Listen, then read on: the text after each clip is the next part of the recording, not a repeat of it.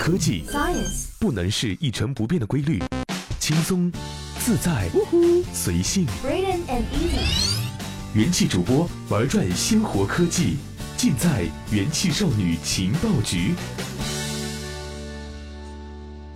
这里是用智商捍卫节操，用情商坚守美貌的正能量元气少女情报局，我是怡宝。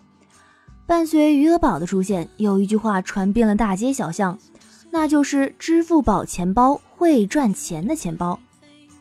余额宝的出现普及了互联网理财，这也是支付宝生意的基础。很多人都觉得再也没有什么理由把钱存在银行了。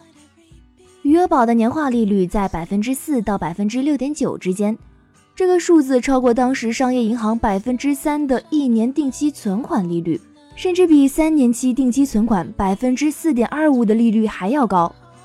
举一个例子，一万元放在定期存款里，一年的收益只有三百元，而如果通过余额宝，一年的收益可以达到四百至六百元左右，利息比银行三年定期高，存取没有限制。并且可以直接用于消费和信用卡还款。余额宝虽然是货币基金，但它在体验上和活期储蓄没有任何区别，所以大多数的支付宝用户都选择将钱放入余额宝内。但是大家最近有没有发现，余额宝产生了一些变化？在支付宝余额里的钱已经不能自动转入余额宝了。二零一八年一月底，支付宝宣布，为了防止余额宝规模增长过快。到三月十五号前，余额宝自动转入的功能将暂停执行，并且存钱进余额宝也成了用户每天早上九点开始的抢购，每日总量限购，售完停止。没有限制的把支付宝余额自动变成理财产品的日子就这么结束了。余额宝二零一三年刚推出的时候有一百万的购买上限，但二零一五年余额宝为了更多获取资金。将转入余额宝的额度上限取消了。到二零一七年六月，余额宝已经吸收超过一点四万亿人民币资金，超过了招商银行的储蓄，但限额也从此开始了。二零一七年五月，余额宝将个人持有额度上限调整为二十五万元。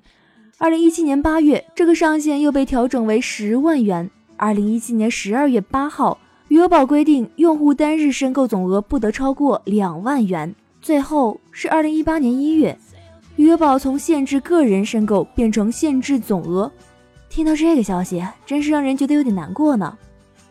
从余额宝开始，支付宝搭起了银行的架子，以低利率吸收大量用户的钱形成储蓄，再用更高的利率进行放贷，从中挣利息差，这就是银行的盈利方式。银行要做生意的第一步，就得靠吸纳储蓄来获得钱。支付宝想做支付工具之外更多的金融生意，也得有钱。随着余额宝的规模不断扩大，支付宝既收获了资金，又拥有了用户，能做的事情就很多了。当越来越多的钱存入余额宝之后，提醒你还可以购买收益更好的理财产品，成为余额宝里显眼的提示。同时，支付宝还在售卖基金、黄金等金融产品，获得手续费的收益。支付宝变成了跟现用银行账户几乎一样的东西，用户往里面存钱，一部分流动资金放在支付宝，一部分投资保值需求的存入余额宝。吃饭、交水电煤气费、购物转账，想要购买昂贵的商品，既可以在借呗上借钱，也可以用花呗分期支付。本质上，这些和银行的存款、贷款以及信用卡都是一样的生意。银行对个人的业务，基本上支付宝都有了。不同的是，支付宝不需要全国建网点，不需要让人当面开户。二零一三年六月到二零一八年一月，支付宝的银行生意从余额宝开始，也从余额宝结束。储蓄是银行所有生意的基础。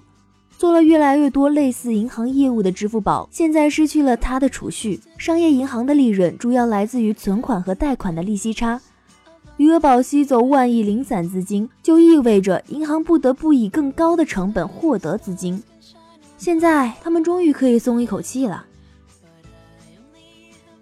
支付宝开启了新一轮的扫码送红包，几乎在所有的线下店铺里，你总能听到店员跟你说：“扫一下这个支付宝的码。”有好几块钱的红包呢。补给用户的钱并不是商家自己拿出来的，而是蚂蚁金服自己的钱，目的就是为了和微信支付抢夺线下支付的市场。需要靠补贴抢市场的生意都不轻松，尤其是当面对腾讯的时候，银行不好做了，支付宝最重要的事儿又变成了那个支付入口。好了，本期的节目就到这儿结束了，我们下期再见。